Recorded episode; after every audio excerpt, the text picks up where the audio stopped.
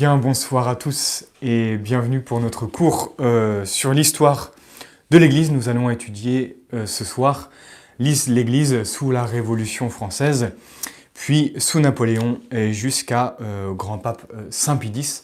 Voilà, nous avons quelques années à parcourir ensemble. Nous allons commencer par notre prière. Au nom du Père et du Fils et du Saint-Esprit, ainsi soit-il. Je vous salue Marie, pleine de grâce. Le Seigneur est avec vous, vous êtes bénie entre toutes les femmes, et Jésus, le fruit de vos entrailles, est béni. Sainte Marie, Mère de Dieu, priez pour nous pauvres pécheurs, maintenant et à l'heure de notre mort, ainsi soit-il. Nos saints anges gardiens, veillez sur nous. Saint Pierre, priez pour nous. Au nom du Père et du Fils et du Saint-Esprit, ainsi soit-il. Alors avant de commencer notre étude de ce soir, rappelez-vous que le mois dernier, nous avions euh, contemplé euh, l'histoire de l'Église sous la Révolution protestante, révolution qui est beaucoup plus qu'une révolution, euh, disons, spirituelle, mais qui a vraiment euh, touché euh, la pensée, même une façon, un état d'esprit qui s'est inculqué ensuite et qui donne notre pensée moderne. Et cette pensée a été la source, vous vous souvenez, de tout le courant humaniste et tout le courant de, de cette incrédulité qui s'est installée au cours du XVIIIe siècle et qui justement a causé entre autres, euh, cette grande révolution, ce tournant, ce, tremblement de terre, euh, notamment en France, que nous appelons la euh, Révolution française. Alors, voyons déjà les origines et, les étapes de cette persécution religieuse, puisqu'il faut bien le dire, vous le savez, l'Église en France, et puis même, nous le verrons tout à l'heure, dans beaucoup d'autres pays en Europe, l'Église a été vraiment martyrisé durant euh, ces années euh, de, révolution. On a dit que la Révolution française n'était pas un, événement, mais, mais, plutôt une époque, tellement euh, elle a insufflé un esprit, une manière de, penser, une manière de faire qui va s'étendre sur plusieurs années. Et effectivement, ce qui s'est passé en, quelques années a plus a provoqué plus de changements justement quelques années euh, que, quand, que des événements passés euh, lors de, plusieurs siècles. Hein. C'est énorme tout le, chamboulement que cela a provoqué. Elle a eu pour conducteur, vous voyez, des, beaucoup d'incapables, il faut le dire, et même des, des, scélérats qui ont été un peu à la tête de cette révolution.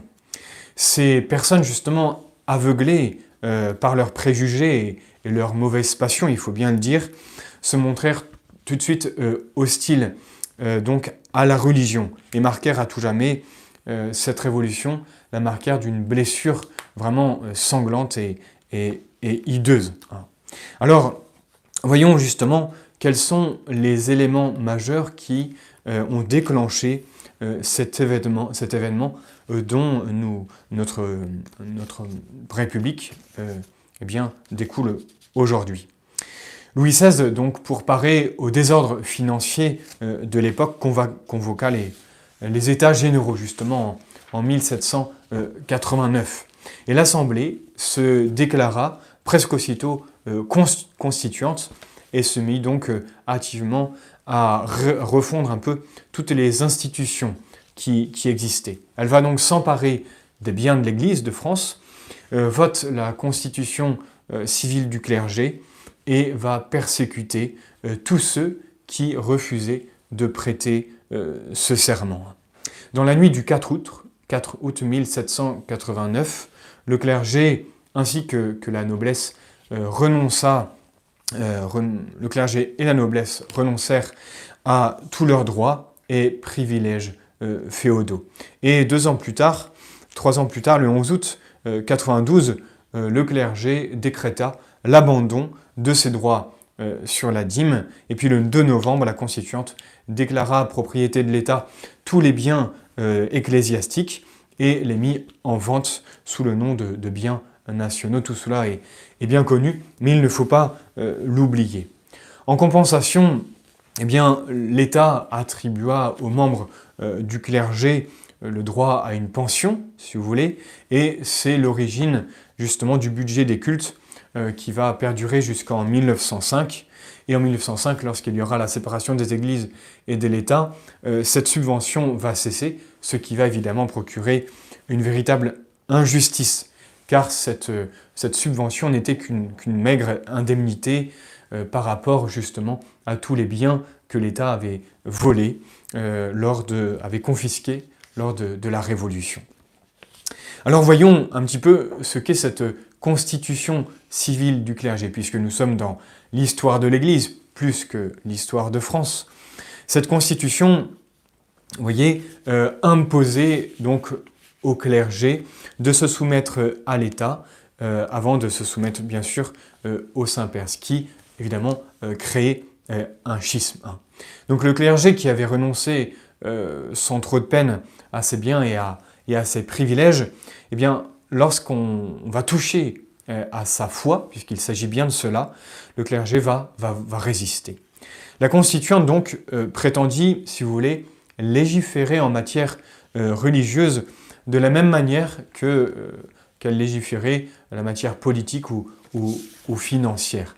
Et donc elle appliqua à la discipline ecclésiastique le principe de la souveraineté populaire. La constitution civile du clergé, tout est dans, le titre, donc votée en, juillet 1790, euh, était inspirée euh, d'une pensée un peu janséniste et euh, gallican, qui était hostile à la suprématie du pape, vous vous souvenez, et désireux d'installer en France une église nationale. Et donc, sans consulter le souverain pontife, sans consulter le pape, l'Assemblée décida que les 135 diocèses de France, c'était énorme, euh, en constitueraient plus que 83, un par département. C'est la première chose. Ensuite, euh, l'Assemblée décida que les évêques et les curés seraient nommés comme les autres fonctionnaires euh, de l'État. Hein, on laïcise le choix du clergé, donc choisi par les électeurs catholiques ou non d'ailleurs. Et puis, l'Assemblée décida aussi que les évêques se contenteraient de notifier leur élection au pape sans demander l'institution canonique. Voyez-vous cette séparation radicale avec l'autorité euh, du Saint-Père. En novembre 1790, une autre loi prétendit obliger tous les membres du clergé à jurer fidélité à cette même constitution. Alors que va-t-il se passer? Est-ce que le clergé français va adhérer? Mais il faut savoir que tout d'abord, il y a eu deux mouvements, si vous voulez. Comme premier mouvement, euh, quatre évêques euh, sur 135 et environ un tiers des prêtres euh, prêtèrent le, serment. La plupart, en fait, ne voyaient pas du tout le côté schismatique de, cet acte-là, car le pape n'avait pas encore parlé au sujet de cette constitution. Mais en avril 91, donc voyez-vous, un an, un peu moins d'un an après, Pie VI, donc le pape de, l'époque, condamna euh, cette constitution et euh, ce qui l'a poussé à, condamner cette constitution, c'est que le pape voyait que le gouvernement se montrait de plus en plus hostile euh, aux catholiques et hostile aussi aux prêtres, aux prêtres tout court de, l'Église. Et donc quand le pape Pie VI a condamné cette constitution, la plupart, pour ne pas dire presque tous, des prêtres euh, assermentés qui avaient signé, mais la plupart se rétractèrent et euh, devinrent donc justement des réfractaires. on va le voir dans, quelques instants. Cette attitude justement du clergé français consola grandement le pape.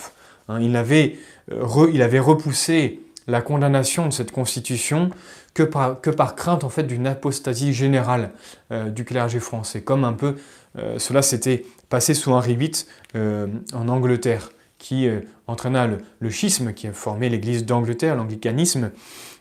en France, eh bien, les prêtres ont suivi l'avis du pape, ce qui était une grande consolation pour le Saint-Père. Donc après cette condamnation, beaucoup de prêtres rétractèrent leur signature et les prêtres de France donc furent séparés en deux camps, si vous voulez, les prêtres assermentés, les, jureurs, hein, ou les, prêtres constitutionnels, et d'un autre côté, les, insermentés, euh, qui reçurent le nom de, réfractaires. Hein. Le clergé constitutionnel, ceux qui avaient signé cette constitution, qui suit donc l'État, eh bien, va commencer à s'organiser en France, et rang un des quatre évêques jureurs, sacra, le premier évêque élu selon la, Constitution. Donc, vous voyez, sans demander d'avis au pape. Bientôt, dans chaque département, il y aura donc des évêques constitutionnels, ainsi euh, que dans chaque paroisse, il y aura des, curés euh, jureurs. Mais voyez-vous, presque tous les fidèles euh, abandonnèrent les paroisses constitutionnelles, qui étaient restés fidèles à, l'Assemblée, à la, Constitution, en tout cas qui, avait, qui suivaient cette Constitution. Les fidèles, presque tous, abandonnèrent ces prêtres jureurs, soit par indifférence religieuse, il ne faut pas l'oublier, puisqu'il y avait tout cette, un état d'esprit ambiant d'athéisme qui commençait à pénétrer même euh, eh bien le, le, peuple, si je puis dire. Et, mais beaucoup aussi abandonnèrent les curés jureurs euh, pour euh, secourir clandestinement les prêtres insermentés. Alors voilà que va commencer la persécution religieuse, puisque les prêtres réfractaires d'abord euh, vont être privés de leur poste, privés de, leur traitement, et donc euh, se virent euh, exilés, emprisonnés, déportés même de l'autre côté de l'Atlantique, ou alors exécutés quand il est resté sur le territoire.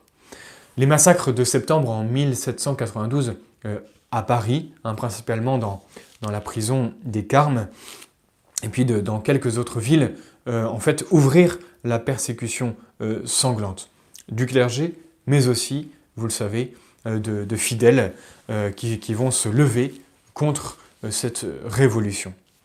Alors justement, dès le début de ce, massacre, ou si vous voulez, l'accroissement de cette persécution, va commencer l'émigration. Hein. une, centaine d'évêques et environ 40 000 prêtres quittèrent la France et se réfugièrent en Angleterre, en Espagne, en Suisse, en Italie euh, et en, Allemagne aussi. Dans ces différents pays qui vont les, accueillir, vraiment, ces prêtres vont se montrer exemplaires et préparer dans, la souffrance la rénovation euh, catholique qui succédera à la Révolution euh, en France. On le verra tout à l'heure lors du, du 19e siècle. Mais tous les prêtres, bien sûr, ne sont pas partis en exil. 10 000 prêtres environ et 15 évêques réfractaires restèrent en France. Hein. Autour d'eux se, regroupèrent donc les, vrais fidèles, fidèles euh, donc euh, au Saint-Père, fidèles à, l'Église catholique, euh, ces fidèles qui abandonnaient en fait petit à petit tous les, prêtres constitutionnels, puisque ces derniers vivaient mal et plusieurs même, vous voyez, avaient apostasié et même se, se mariaient petit à petit, cette révolution devient, devint extrêmement violente. les églises furent détruites, euh, des villages entiers comme les, les, sur Boulogne incendiés, le peuple tué, massacré, etc. etc. au calendrier chrétien, on, substitua le calendrier républicain, Hein. Et en novembre 1793 commencèrent les, mascarades sacrilèges euh, du culte euh, de la raison. On remplace Dieu par ce culte de, la raison. Et l'athéisme s'affichait ainsi brutalement dans une société qui était profondément euh, chrétienne quelques années auparavant. Il faut vraiment prendre conscience du traumatisme que cette révolution a provoqué dans la société française.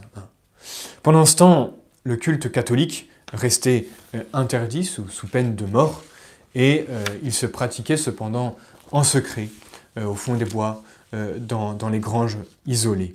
L'Église de France revenait ainsi, vous voyez, au régime des, catacombes et les prêtres réfractaires déguisés sous différents métiers, eh bien, sous les costumes les plus divers, continuèrent au péril de leur vie à sauver les âmes de, de, la France. Par l'exercice de, leur saint ministère, ils ont tous été euh, édifiants. Beaucoup euh, furent exilés, déportés, et, tués parce que trouvés en train justement d'exercer leur, ministère. Il ne faut pas oublier non plus ces régions françaises comme la Vendée, le nord du Poitou, bien sûr à Lyon aussi, où les fidèles se sont levés pour défendre leur foi. la révolte des Vendéens prouvait vraiment l'attachement du peuple français attaché à sa foi euh, catholique. Il faut ici nommer euh, Saint Louis-Marie Grignon-Montfort qui, quelques années auparavant, avait christianisé, euh, ou rechristianisé, si vous voulez, toute cette partie du Poitou et de la Vendée, et on explique ce soulèvement justement en raison de, tout le ministère de Saint Louis-Marie Grignon-Montfort quelques années auparavant. Mais voilà que le 27 juillet 1794, euh, Robespierre euh, est, tué. La chute de Robespierre va donc amener la fin de la terreur et l'ouverture euh, des prisons. Mais attention, ça ne veut pas dire que la persécution religieuse cessa d'un coup, elle va continuer, mais, plus ou moins violemment, jusqu'au Concordat de 1801. Au début de 1795, la liberté des cultes, accordée d'abord en Vendée, euh, s'étendit petit à petit à euh, tout le pays. Après le, fameux coup d'État du 9, novembre 1799, le 18 Brumaire, bien connu, euh, Bonaparte va être placé à la tête du gouvernement avec le titre de premier consul. Et c'est grâce, on peut le dire, à ce coup d'État que le pays commença à respirer, si je puis dire. Les prêtres émigrés commencèrent à revenir euh, en France. Les églises rouvraient, euh, on entendait de nouveau les cloches dans nos villes et, nos campagnes. On exigea du clergé qu'une promesse de fidélité à la nouvelle constitution. Alors juste avant de clôturer ce chapitre sur cette révolution française, on ne peut pas trop s'étendre malheureusement, pourtant il y aurait énormément de choses à dire par rapport voilà, la fidélité du peuple chrétien euh, à, la foi euh, chrétienne par rapport au, courage héroïque du, clergé français. il faut nommer quelques martyrs. La Révolution a fait des milliers de victimes, bien, bien, évidemment, mais on ne peut considérer comme martyrs que ceux qui sont morts, qui ont été tués en haine de la foi. beaucoup ont été tués pour des raisons, on peut dire plutôt politiques, mais d'autres bien sûr en haine de la foi puisque les choses étaient un peu liées. L'Église aujourd'hui a déjà béatifié de nombreuses personnes, par exemple les, 16 carmélites de, Compiègne, hein, euh, dont Bernanos a écrit le, euh, fameux, fameuse pièce de théâtre, le dialogue des, carmélites, qui, représente vraiment euh, toute l'ambiance de l'époque et l'héroïsme de, ces carmélites de Compiègne, justement. Euh, L'Église a aussi béatifié les 32 religieuses d'Orange, euh, aussi bien sûr le fameux Noël Pinault, euh, prêtre d'Angers, qui monta sur l'échafaud vêtu de ses, de ses habits pour célébrer la messe, et il va monter sur l'échafaud en, prononçant les, premiers mots hein, de la messe Introibo ad altari Dei, je m'avancerai vers l'autel de Dieu. Il faut aussi ajouter les 191 martyrs des massacres de septembre, euh, donc en 1792, à Paris et dans d'autres villes.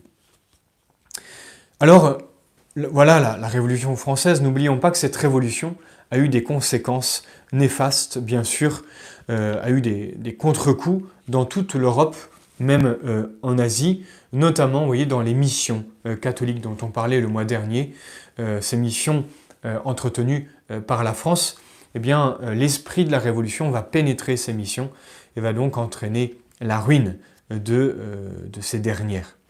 Mais la révolution va surtout euh, pénétrer dans l'armée française, et là où l'armée allait justement agissait, eh bien, la révolution s'étendit, étendit son œuvre dans tous ces pays en entraînant justement euh, la destruction euh, religieuse. Par exemple en Belgique et dans les territoires de la rive gauche euh, du Rhin, hein, réunis à la France en, 1795, la constitution civile du clergé avait été appliquée et donc les couvents furent fermés, les biens des églises confisqués, les insoumis à ces lois impies étaient déportés.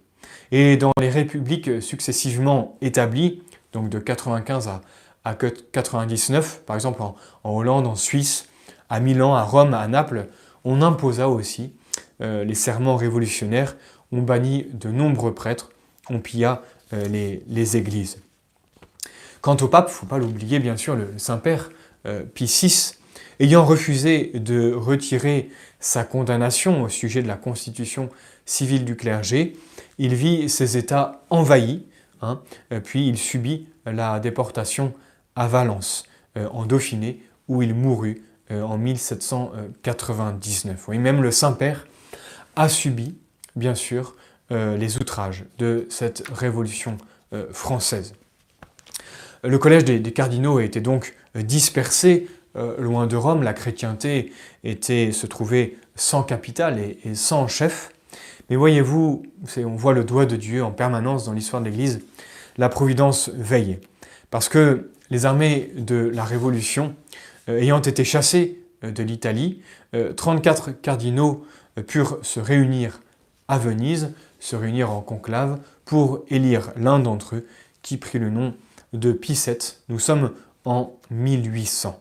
Le nouveau pontife entra triomphalement dans Rome et c'est à lui que revint la difficile mission de réconcilier l'Église catholique avec la société civile euh, issue de la Révolution. Que ce soit en France, vous l'avez compris, mais aussi dans beaucoup d'autres pays. Et c'est là où on voit que la fille aînée de l'Église qui a christianisé de nombreux pays, on voit que euh, son influence euh, a aussi été eh bien, dans, dans, les pires choses en amenant l'esprit de la Révolution dans ces pays qu'elle avait autrefois christianisés. Alors, euh, il nous faut bien sûr parler d'un personnage euh, important qui aura des conséquences dans l'histoire de l'Église, Napoléon euh, Bonaparte. Bonaparte avait bien compris que la France ne pouvait recouvrer une paix véritable que si le gouvernement se réconciliait avec l'Église. Ça, il l'avait parfaitement compris. L'entourage du premier concile, du premier consul, pardon, euh, était dans sa grande majorité impie et même euh, athée, mais la France restait pourtant profondément attachée à la religion euh, catholique et désirait que cette religion, que le catholicisme redevint religion du pays. Et donc Bonaparte résolut de se rapprocher de l'Église pour deux raisons majeures. La première, c'est qu'il était convaincu de la nécessité d'une religion pour sauvegarder euh, la morale publique. Et la deuxième raison, c'est qu'il voulait placer le clergé sous sa propre influence. Il voulait vraiment que le clergé soit sous sa, dépendance. Voilà pourquoi il engagea, avec le, souverain pontife Pie VII, des négociations qui aboutirent au fameux Concordat de 1801. Ce traité proclamait le catholicisme comme la religion non pas de la France, mais religion de la majorité des Français, et spécialement des consuls. Le premier consul, donc Bonaparte, euh, nommé, enfin, dans le Concordat, c'était prévu que le premier consul nommait euh, les évêques et que le pape, s'il les agréait, leur donnait l'institution euh, canonique. Le clergé, lui, renonçait à ses biens qui avaient été confisqués lors de la, la Révolution, vendus lors de cette même Révolution, mais le gouvernement euh, eh bien, restituer les églises, s'engager à lui servir un traitement de, compensation, évidemment, et assurer aussi la liberté de toutes les fondations euh, nouvelles. Donc vous voyez un concordat euh, qui essayait d'unir un peu les différentes volontés, volonté de l'Église et volonté de l'État, après ce traumatisme qui a été la Révolution. Autre chose dans le concordat, en dehors des dimanches déclarés, déjà fériés, un bref pontifical de 1802 réduisait à quatre, euh, pour la France, réduisait à, réduisait à quatre les fêtes euh, d'obligation, hein. donc euh, que nous avons aujourd'hui, Noël, bien sûr, l'Ascension, l'Assomption le 15 août et la fête de la Toussaint. Ça date donc de ce bref pontifical de 1802. Ce concordat est resté en vigueur jusqu'à la séparation des églises et de l'État en 1905. Mais voyez-vous, euh, on pourrait estimer que ce concordat euh, plut aux, catholiques en France, puisque de nouveau, ils pouvaient assister à la messe, de nouveau, les prêtres étaient payés, secourus, aidés euh, par l'État. Mais pourtant, de violentes oppositions s'élevèrent contre ce concordat. De la part tout d'abord des royalistes, hein, qui étaient furieux de voir le pape traité avec un pouvoir euh, qu'il regardait comme illégitime, ce pouvoir euh, qu'on appelle, euh, qui, sortait de la, Révolution. D'autres aussi étaient opposés au concordat, au concordat opposés aux royalistes, les, jacobins, irrités du rétablissement de la religion en France. Et d'autres encore, les, gallicans, qui étaient mécontents de l'autorité reconnue au pape, donc qui avait de l'influence, qui reprenait de l'influence en France. Et de fait, Bonaparte demandait euh, une chose inouïe dans l'histoire de l'Église. Il a demandé au Saint-Père de déposer tous les évêques, euh, puisque vous savez que c'était un petit peu le, euh, le, désordre, il y avait les évêques constitutionnels et quelques évêques réfractaires. Et donc Napoléon, pour faire un peu la, paix dans ce désordre, demanda au Saint-Père de déposer tous les évêques et de modifier toutes les circonscriptions ecclésiastiques de la France. Euh, et donc Bonaparte, par cette action, va en fait reconnaître euh, la primauté de juridiction du pape sur toute l'Église. Euh, et donc ça va justement mettre, on va abandonner toutes les théories gallicanes et, joséphistes d'ailleurs. Le concordat avait été imité dans d'autres pays, et ces autres États, justement, vont aussi demander euh, au pape de prendre le pouvoir, enfin prendre le pouvoir au niveau de l'Église locale. Euh, on va, voyez, arriver à une sorte de centralisation euh, de l'Église. Et ça, le pouvoir suprême du pape sera attesté donc par les catholiques du, du, monde entier. Ce qui était déjà le cas, si vous voulez. Mais là, ce sera beaucoup plus défini et, et, clair pour justement tous ces États qui vont se soumettre de façon plus claire au Saint-Père.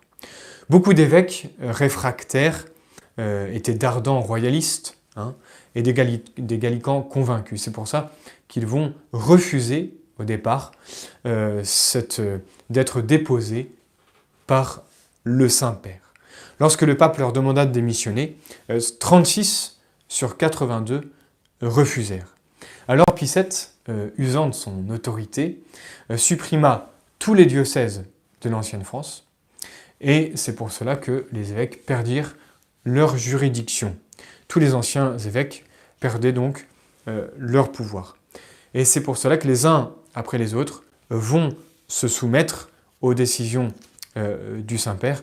Deux évêques seulement s'obstinèrent dans, dans, leur, dans, leur, choix et, euh, fondèrent une église schismatique anticoncordataire qu'on appelle la petite église, justement. Il existe encore quelques membres au nord des Deux-Sèvres et euh, au nord de Lyon, euh, peut-être ailleurs aussi, je crois, mais quelques fidèles qui sont sans prêtre aujourd'hui. Mais cette petite église vient donc de ce refus d'obéir au Saint-Père qui voulait justement euh, renommer des, nouveaux évêques après le désordre de la Révolution. Bonaparte, je reviens sur, le, sur ce fameux euh, concordat, Bonaparte va ajouter, vous le savez sûrement, va ajouter sans euh, euh, l'assentiment du pape, Bonaparte ajouta les articles organiques qui en fait restreignaient la liberté de l'Église et rétablissaient l'ancien gallicanisme. L'application du concordat va donc se trouver faussée et toute la politique religieuse qui était prévue par le pape Pie VII euh, euh, sera, euh, si vous voulez, abîmée, tronquée, trompée même. et pourtant, l'épiscopat se tourna de plus en plus vers Rome, en, justement en prenant un peu plus de liberté par rapport au concordat. Et c'est pour ça que ces, articles organiques, en fait, n'auront pas trop de, mauvaises influences, alors que Napoléon voulait justement prendre sous, sa, sous son pouvoir tous ses évêques, mais les évêques par eux-mêmes vont se tourner vers le Saint-Père. À peine euh, proclamé empereur, Napoléon songea euh, de nouveau, par une autre manière, euh, à se rapprocher de la religion, malgré les préjugés de son entourage. Et afin de donner plus de, solennité à, son couronnement, vous le savez, il voulut se faire sacrer par le Saint-Père. Ce projet embarrassa vraiment Pie mais c'était difficile de résister, puisque l'empereur, en rétablissant en France le, culte public, euh, avait mérité en fait une certaine reconnaissance de l'Église. C'est pour ça que le pape céda et se déplaça et vint à Notre-Dame de Paris pour couronner euh, Napoléon le 2 décembre 1804. Euh, Il est à noter qu'il traversa la France et tout le peuple était à genoux hein, devant euh, le Saint-Père. Il faut imaginer la France qui sort de la Révolution, euh, et voilà que le Saint-Père, le successeur de Saint-Pierre, euh, marche sur cette terre qui est encore tout imprégnée du sang des martyrs tombés pour Dieu et pour le roi. Pourtant, vous voyez, après ce couronnement, l'empereur eh se regardait comme une sorte de nouveau Charlemagne, hein, couronné par le pape, mais il prétendait traiter le pape un peu comme un, vassal. Et euh, ne va pas se laisser euh, avoir, et devant sa résistance, euh, Bonaparte ne va pas non plus euh, se laisser faire, et occupa les États pontificaux. Vous savez que le pape avait plusieurs États en, sa possession, il, avait un pouvoir spirituel, mais aussi un pouvoir temporel sur ces États. Et Bonaparte occupa donc ces, États pontificaux. Et à cet acte de violence, le pape répondit euh, par une sentence euh, d'excommunication, et donc Napoléon le fit arrêter et l'enferma à Savonne.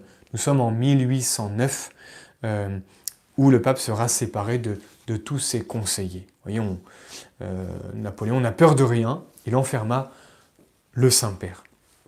En plus de cela, il faut ajouter le fameux divorce de Napoléon, vous savez qu'il était marié avec Joséphine et que Joséphine n'a pas pu lui donner euh, d'enfant. Il va donc euh, demander le, divorce. Il demandera euh, à l'officialité de Paris de prononcer cette nullité, la, reconnaissance de nullité du mariage avec Joséphine. Et le pape protesta contre cette sentence car les causes matrimoniales étaient réservées au Saint-Père. En conséquence, 13 cardinaux sur 27 refusèrent d'assister à la cérémonie religieuse euh, du second mariage de Napoléon avec Marie-Louise, fille de l'empereur euh, d'Autriche. De ce second mariage, il eut donc euh, un enfant qui reçut le titre usurpé et, si éphémère de, roi de Rome, hein, en mars 1811. Napoléon trouva, donc continua ses vexations euh, envers l'Église, envers euh, le pape. Et euh, en 1811, il y eut un, concile à Paris. Et Napoléon trouva insuffisantes les concessions du pape faites, ces concessions faites au, Concordat.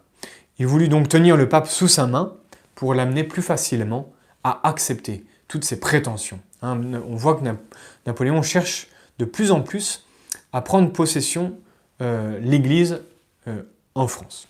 Et c'est pour cela qu'il fit transporter secrètement le pape de Savonne à Fontainebleau le 19 juin 1812, et là commence justement euh, le fameux séjour du pape Pie VII au château de, Fontainebleau. Après la, désastreuse campagne de, Russie, regardée par beaucoup comme un, châtiment, Napoléon changea de tactique et en janvier 1813, il vint donc à, Fontainebleau rencontrer euh, le pape pour traiter lui-même euh, avec le souverain pontife et réussit à lui arracher la signature d'un nouveau concordat. Mais attention, ce nouveau concordat n'était qu'un projet. Hein. ce nouveau concordat confirmait le mode d'investiture qui était beaucoup plus, si vous voulez, qui donnait beaucoup plus d'autorité donc à l'empereur et ce nouveau concordat demandait au pape de renoncer à son pouvoir temporel. Euh, mais ce n'était qu'un projet, vous l'avez compris, c'est pour ça que Pie VII, après avoir été bien conseillé, retira euh, sa signature. Or, Napoléon eh tint secrète la rétractation euh, du pape et publia comme définitif justement le projet du concordat de Fontainebleau qui diminuait fortement le pouvoir du Saint-Père. Et l'empereur nomma des évêques aux évêchés euh, vacants. Mais bientôt, les armées impériales euh, furent battues, la France euh, envahie, et donc pour regagner l'affection des catholiques, parce qu'il ne faut pas oublier que le peuple français est catholique et que le peuple regardait, de commencer à regarder de travers ce nouvel empereur en raison justement des vexations qu'il faisait au pape, eh bien, pour retrouver l'affection des Français, Napoléon ordonna de laisser retourner le pape à Rome, où il rentra en triomphe, le 24 mai 1814.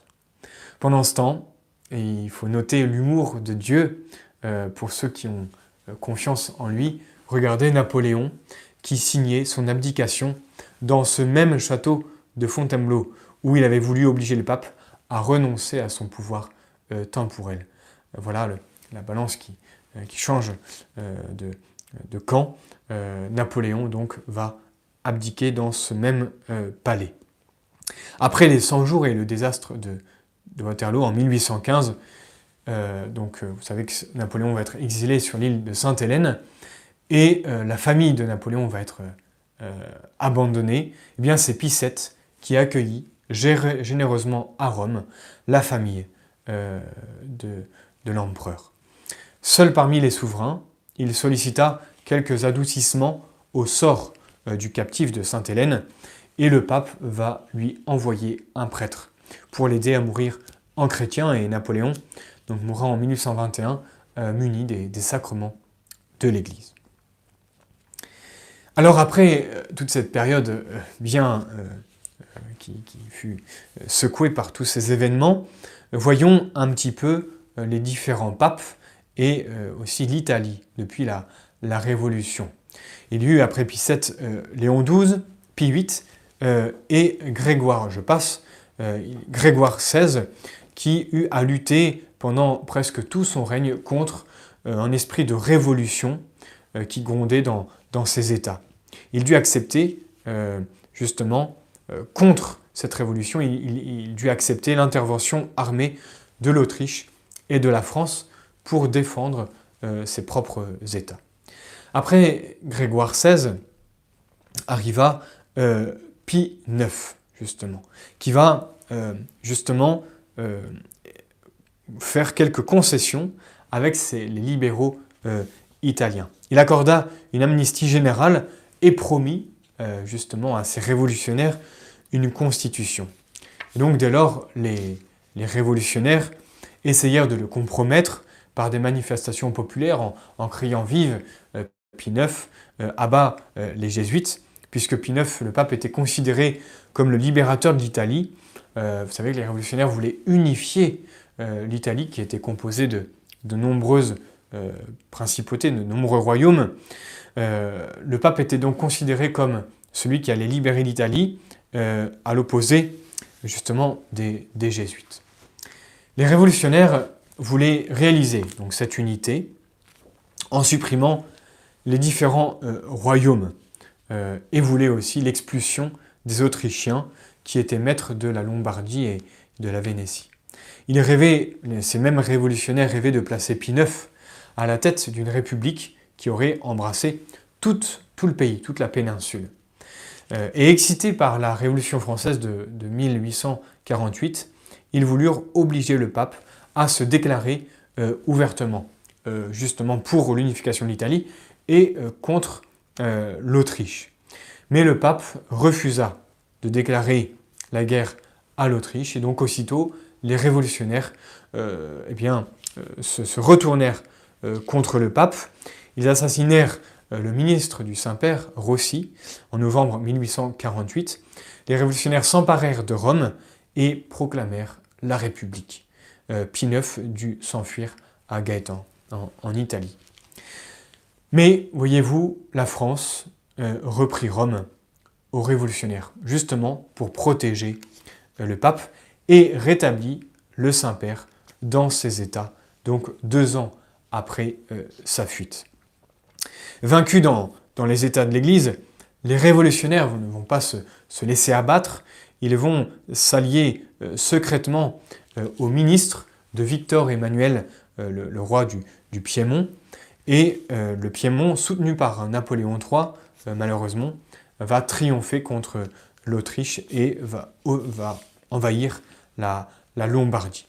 Bon, il y a différents épisodes. Hein, Victor Emmanuel, euh, en fait, va envahir les États du pape, suivi de, Garibaldi, qui va annexer aussi le, Piémont. Et donc, on voit le pape qui est cerné de tous côtés par ses ennemis, qui euh, sont en train de réduire le pouvoir temporel, du, souverain euh, pontife. C'est là que Pie IX, c'est intéressant, chargea un prélat belge, monseigneur de Mérode, ancien officier, il va le charger d'organiser un corps de zouaves pontificaux. Euh, c'est une armée, une petite armée, composée de volontaires français, belges, canadiens, autrichiens, bavarois, irlandais, etc. Et ce petit corps d'armée euh, accourut euh, auprès du pape pour lui offrir euh, ses services. Et le pape confia cette petite armée au général Lamoricière. Le Piémont, donc, qui commençait justement à. le pouvoir du Piémont, qui avait envahi les États de l'Église, va demander au pape de licencier cette petite armée. Évidemment, le pape refusa, et donc euh, les, révolutionnaires, avec 50 000 hommes, vont s'attaquer aux zouaves pontificaux, qui eux étaient 4 euh, 000. C'est la fameuse bataille de Castelfidardo, près de Lorette. Évidemment, les zouaves pontificaux euh, furent vaincus par le nombre. Il s'enferma, ces zouaves s'enferma dans Ancône, où il ne capitula qu'après une héroïque résistance en 1860. Ces zouaves pontificaux, évidemment, sont sont célèbres de par leur héroïcité, il ne faut pas les, oublier. Ils auront un rôle important aussi euh, en 1870-71 euh, avec le, euh, le général de Sonis. donc les marches et l'ombrie occupées puis annexées par le Piémont, le pape ne conservait donc plus que le patrimoine de Saint-Pierre, c'est-à-dire Rome hein, et le territoire de Rome. Il eût même tout perdu si euh, la France euh, euh, si la France ne l'avait pas aidé à garder une partie de ce territoire. Mais en 1867, Garibaldi, soutenu par le Piémont, envahit le petit État pontifical. une division française venue renforcer la petite troupe du pape battit Garibaldi à Montana. Mais en raison de la guerre de 70 qui se déclara en France, cette petite armée française dut quitter le Saint-Père et Garibaldi en profita pour justement euh, s'emparer, plutôt Victor Emmanuel en profita pour s'emparer de la ville éternelle et en fit sa capitale. Hein. Voyons, on, restreint petit à petit les états du pape euh, et Pie IX euh, a dû se confiner, si vous voulez, dans cette petite possession qu'on appelle aujourd'hui le Vatican, et il protesta haut et fort contre la, spoliation dont il était victime. Parmi les, présidents euh, dans le monde, euh, seul Garcia Moreno, président de, l'Équateur, hein, très connu, euh, eh bien, lui joignit sa protestation à celle du pape. Pour éviter de paraître accepter cette, spoliation, le pape refusa tous les privilèges que voulait lui accorder le Parlement euh, italien. Il refusa même l'aide financière et il est vécu euh, grâce aux aumônes de la catholicité, grâce au denier de Saint-Pierre, fondé en 1860 pour justement récolter des fonds dans le monde entier pour aider le Saint-Père à survivre. Il se réfugia donc dans le Vatican, seul coin du monde où subsistait son pouvoir euh, temporel. Et les trois premiers successeurs de, de Pie IX, à la suite, agirent de même, et la fameuse question romaine, hein, qui oppose donc euh, le pouvoir temporel du pape et euh, le, pouvoir politique italien, demeura, cette question demeura ouverte. Il y a d'un côté donc une première souveraineté qui est légitime et universelle, celle du pape, et de l'autre, une souveraineté nationale et d'origine euh, révolutionnaire. Alors ce grand pape, qui est euh, Pie IX, euh, n'est pas moins célèbre aussi par justement son activité doctrinale. Hein. Il promulgua la bulle Cura et le, et le syllabus contre les erreurs modernes qui commençaient à pénétrer l'Église en 1864. Il réunit le concile du Vatican, le premier concile au Vatican en 1869, et ces dernières années furent attristées par la persécution de l'Église en Allemagne et aussi par l'anticléricalisme euh, en Italie. Euh, mais c'est surtout le pape, il ne faut pas l'oublier, c'est le pape qui proclama le dogme de l'Immaculée Conception en 1854. Alors, euh, arrêtons-nous quelques instants sur cet événement historique dans l'Église. Sachez que l'Église a toujours cru, en tout cas pour un grand nombre de, théologiens, euh, que la Sainte Vierge était née donc sans le péché originel. Euh, L'Église manifesta cette croyance à travers sa liturgie, même un, des papes au XVe siècle avait euh, promulgué une des oraisons de la fête, ou plutôt de la messe de l'Immaculée Conception qu'on fêtait le 8 décembre. Mais au XIXe siècle, de multiples demandes affluèrent à Rome pour justement demander que euh, cette dévotion euh, devint un dogme euh, révélé. Et avant de répondre à ces désirs, le pape Pie IX voulut, reconnaître, voulut connaître le sentiment de l'univers catholique. Et donc il consulta tous les évêques de l'Église, et partout, en fait, on croyait à l'Immaculée Conception de Marie. Alors comblant le, désir des fidèles, euh, le 8 décembre 1854, le pape, en présence de 200 évêques euh, qui accourus de toutes les contrées du monde, proclama solennellement le dogme de l'Immaculée Conception de la Très Sainte Vierge. La proclamation de cette vérité de foi, il faut le noter, ne fut suivie d'aucun schisme. Toute l'Église était d'accord, aucun catholique aucune partie de l'Église ne refusa euh, ce dogme. Comme quoi Notre-Dame vient unifie et continue à unifier euh, la, chrétienté. Et pour montrer euh, que le ciel était d'accord, pour montrer combien elle tenait pour agréable cette proclamation, Notre-Dame apparaît, vous le savez, quatre ans plus tard, en 1858, dans ce petit village de Lourdes à Sainte-Bernadette, où elle va se déclarer justement « Je suis l'Immaculée euh, conception. C'est une belle réponse du ciel à euh, euh, ce dogme promulgué de façon infaillible, donc par le pape. Pie IX, c'est aussi, on l'a dit tout à l'heure, le pape qui lança le, premier concile du Vatican, qui est le 20e concile œcuménique. Il s'ouvrit, le 8 décembre 1869, 69, pardon, dans la basilique Saint-Pierre du Vatican à Rome. On y compta jusqu'à 743 prélats venus de tous les coins du globe, ce qui est énorme. Hein. Et ils vont commencer à exposer la doctrine euh, catholique sur Dieu, euh, sur l'homme, sur la création, sur les vérités révélées. Et après cela, le Concile frappa d'anathème les erreurs du naturalisme contemporain, qui commençait à prendre beaucoup de place. Puis il définit aussi le fameux dogme de l'infaillibilité pontificale. Le pape est infaillible toutes les fois qu'il parle ex cathedra, c'est-à-dire en vertu de sa suprême autorité apostolique, le pape, en tant qu'il parle en tant que successeur de Saint Pierre, dans le domaine de la foi et des mœurs, euh, est infaillible. C'est euh, donc euh, le fait que le pape soit infaillible dans ce cas-là, très précis, c'est une vérité de foi définie donc lors de ce fameux concile du Vatican.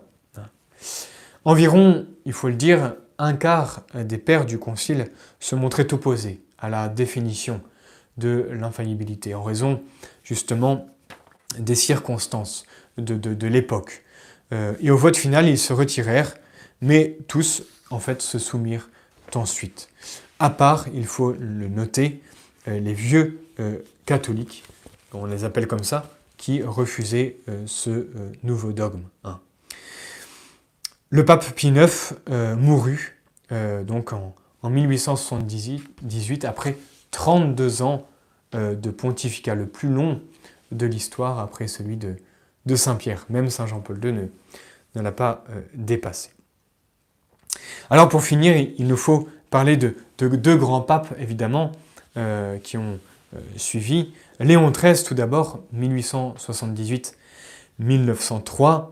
Léon XIII, lui, sans renoncer aux grands principes, bien sûr, de la religion chrétienne, Léon XIII s'efforça de réconcilier la société moderne avec l'Église, puisqu'on voit une société, euh, euh, si vous voulez, civile qui s'éloigne de plus en plus des principes euh, de la religion.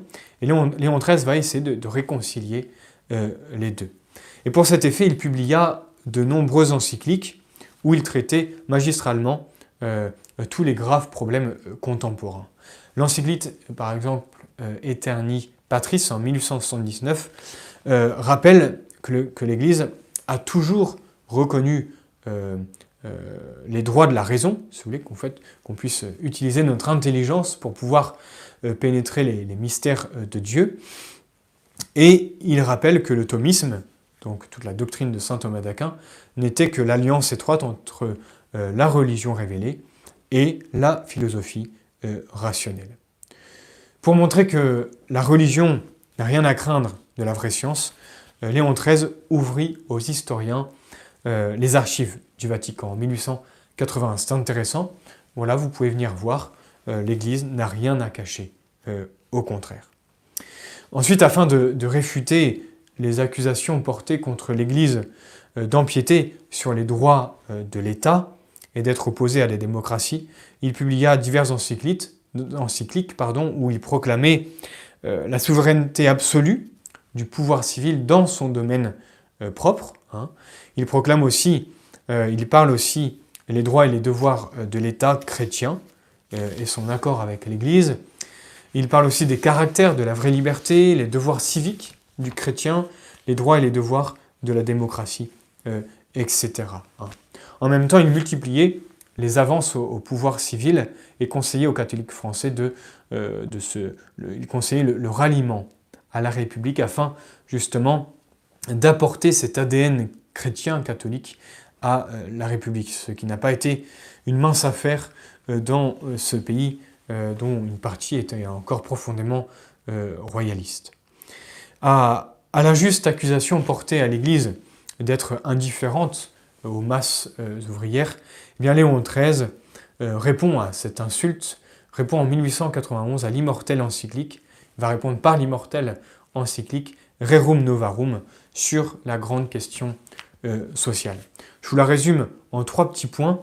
Euh, trois puissances doivent euh, collaborer à la réforme sociale. L'Église d'un côté, l'État et le travail organisé. L'Église en rappelant à tous l'observation de la justice et de la charité, l'État en maintenant la paix sociale, en défendant les faibles contre les abus de la force, et enfin la troisième puissance, c'est le travail organisé, en, justement en réalisant autant que possible une entente euh, directe entre employeurs et employés, entre le patron et euh, les ouvriers. Il rappelle des points euh, très concrets, notamment au patron. il rappelle qu'il ne commande pas des machines, mais bien à des êtres humains. Ceux-ci ont droit à sa justice, à sa charité, à son respect. Il rappelle aux ouvriers qu'ils doivent être fidèles à leurs devoirs, à leur engagement, etc. Il montra aussi beaucoup de, sollicitude euh, aux grandes missions en créant 150 euh, archevêchés euh, et 105 vicariats ou préfectures apostoliques. Il propagea la dévotion au Sacré-Cœur de Jésus en prescrivant la consécration annuelle du genre humain au Sacré-Cœur de Jésus. C'est lui aussi qui consacra le, mois d'octobre euh, à la reine du Très Saint Rosaire en ajoutant cette invocation aux litanies de euh, la Sainte Vierge. Enfin, bien sûr, comment ne pas parler, euh, en clôturant ce 19e et en ouvrant le 20e siècle, comment ne pas parler du grand pape Saint Pie X hein. Désireux de, réaliser de façon pratique sa devise, qui était tout restaurer dans le Christ, c'est vraiment la devise qu'il a mis en pratique tout au long de son pontificat, euh, Saint Pie X porta son activité sur trois points euh, très euh, concrets. Le premier, le développement du culte eucharistique. Le second, le deuxième, l'extinction du modernisme. Et enfin, la réforme qui était réclamée de la liturgie et du droit canonique. Pour développer le culte eucharistique, vous le savez, il préconisa la communion fréquente en 1905 en rappelant les dispositions requises donc qui sont l'état de grâce et euh, l'intention euh, droite. Il prescrivit aussi la communion des enfants dès l'âge de discrétion, donc nous sommes en, 1910, et favorisa l'extension des congrès eucharistiques qui donnèrent lieu à, de splendides manifestations de la foi en la Sainte Eucharistie. Euh, il réussit aussi rapidement à, extirper le modernisme doctrinal. Hein. La doctrine catholique était abîmée par cette fausse doctrine qui est le, modernisme, c'est-à-dire euh, euh, c'est-à-dire le mélange entre le surnaturel, le et le naturel. Il y avait aussi bien sûr un modernisme social, et Saint Pidis va s'y attaquer. Il réforma aussi le chant liturgique hein, par la restauration du chant grégorien. Il opéra la refonte du bréviaire et prépara aussi la codification du droit euh, canonique, ce qui est important euh, pour l'Église, bien sûr. Hein. Ce saint pape mourut de chagrin, de chagrin, il faut le dire, que lui causa euh, le déclenchement de, la Grande Guerre, la Première Guerre mondiale. Et voyez à l'empereur d'Autriche qui lui demandait de bénir ses armées, le pape répondit simplement « Je bénis la paix et non vos, vos armées hein. il, voulait le retour à la paix euh, mais il mourut sans voir évidemment euh, la fin de la guerre, puisqu'il mourut au contraire au début en 1914. Il fut canonisé le 29 mai 1954 par euh, le pape Pie XII.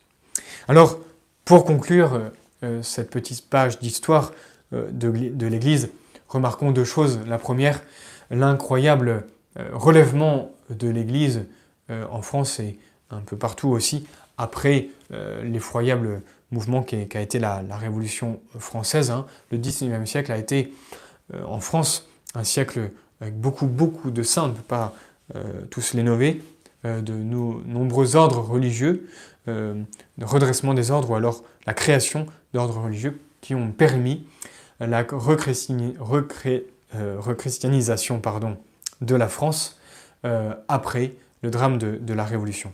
On voit que Dieu veille, vous voyez, que le fil rouge de l'histoire de l'Église, c'est évidemment la croix, hein, la croix, mais qui est rédemptrice et euh, qui amène euh, à la euh, résurrection.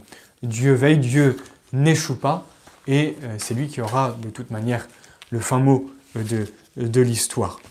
Mais vous voyez, il est important, je le répète, de voir d'où nous venons pour avancer, relativiser de notre côté euh, notre euh, époque, sans pour autant fermer les yeux euh, sur bien sûr les, les difficultés que, que, nous traversons, mais n'oublions pas justement de confier de plus en plus bien l'Église à notre Seigneur et à Saint Pierre.